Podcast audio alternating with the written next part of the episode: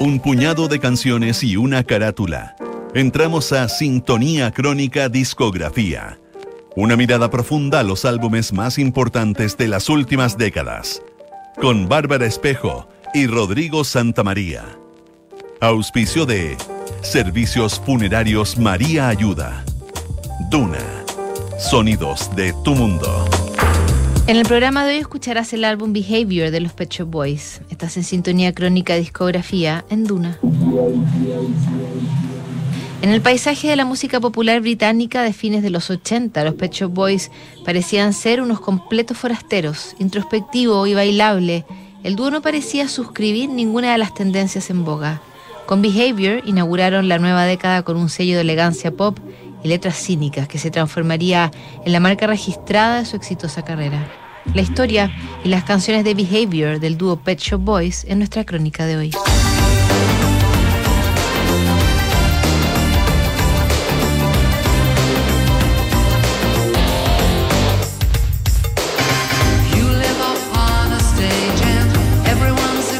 Londres, 1990. Con el fin de la era Thatcher llegaba la cultura del acid house. Cada fin de semana miles de jóvenes se trasladaban a la campiña inglesa, fiestas donde se revivía el hipismo de los 60, pero cambiando el rock ácido por la música house, importada de Detroit. En Manchester, las bandas de rock se unían a la fiesta combinando los riffs de las guitarras con los ritmos bailables. No importaban los índices de desempleo ni las aperturas económicas, el rey hacía olvidar las penurias de la juventud. Mientras la música británica se iba a la pista de baile, Pet Shop Boys publicaban Behavior, su disco más introspectivo.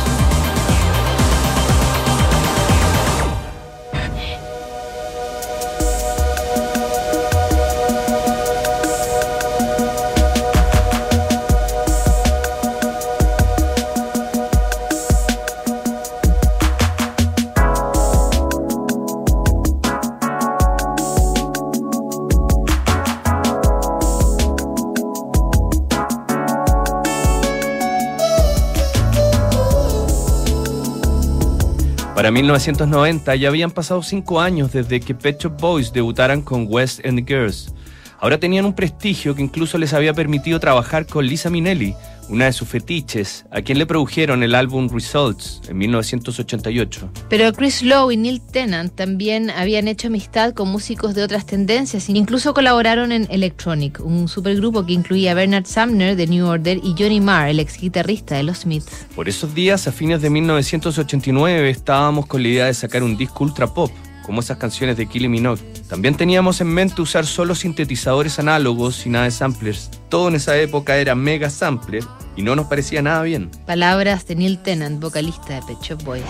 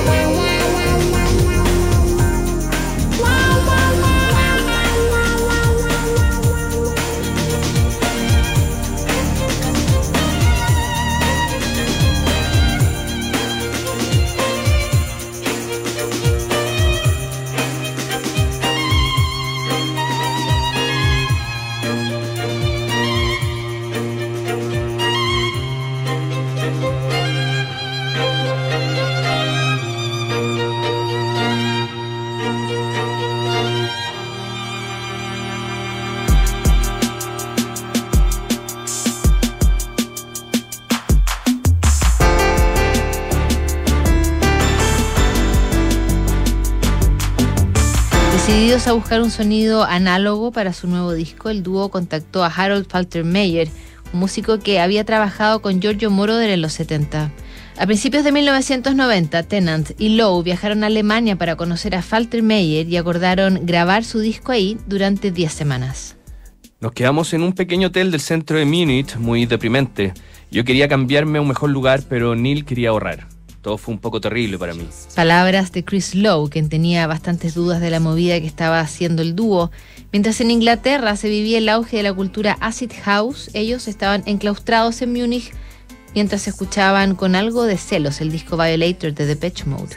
Las añoranzas de Inglaterra y la deprimente primavera alemana harían el disco mucho más sombrío de lo que tenían en mente.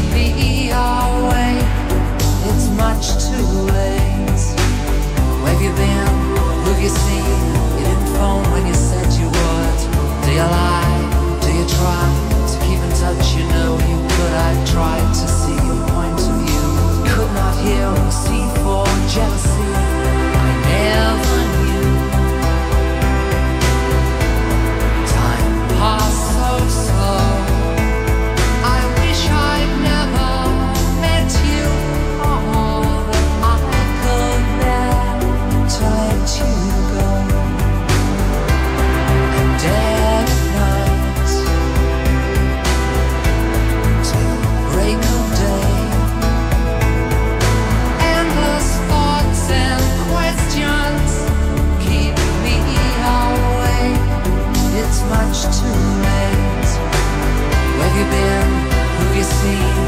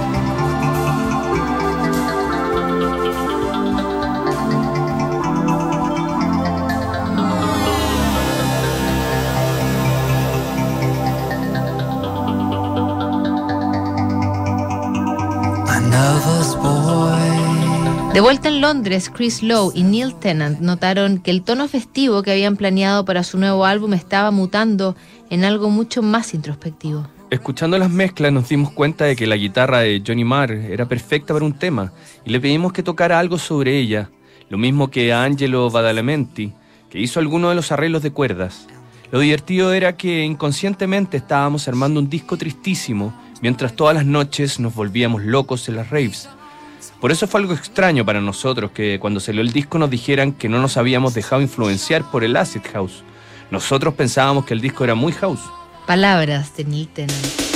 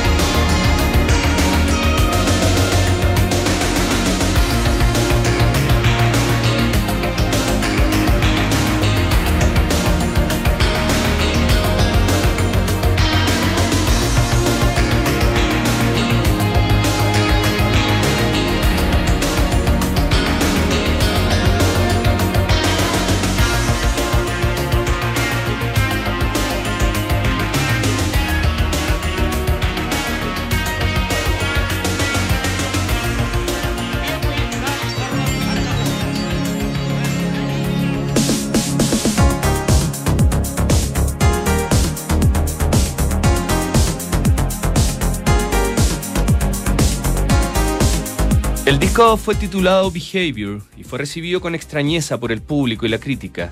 Inglaterra estaba en plena efervescencia de la cultura rave y un álbum como este no encajaba en el molde. Sin embargo, los especialistas destacaron la madurez compositiva del dúo y celebraron temas como Jealousy y Being Boring, que exploraban la monotonía de las relaciones personales desde esa mirada cínica que el dúo había patentado. De todas formas, Behavior fue un trabajo exitoso y logró que dos de sus singles llegaran al top 5 británico. Pese a que nuevamente no podían ser asociados a ninguna de las modas de la temporada, Pet Shop Boys seguía siendo un grupo exitoso. Más aún, ahora contaban con el apoyo de la prensa especializada, la misma que no mucho antes los había acusado de superficiales.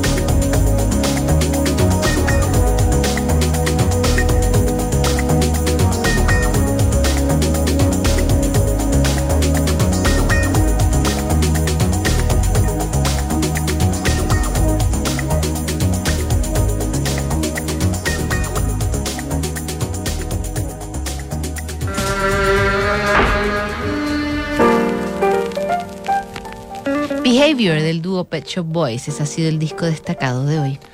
En el próximo programa, los 50 años de Teaser and the Firecat, de Cat Stevens, sintonía crónica, discografía, no te lo pierdas.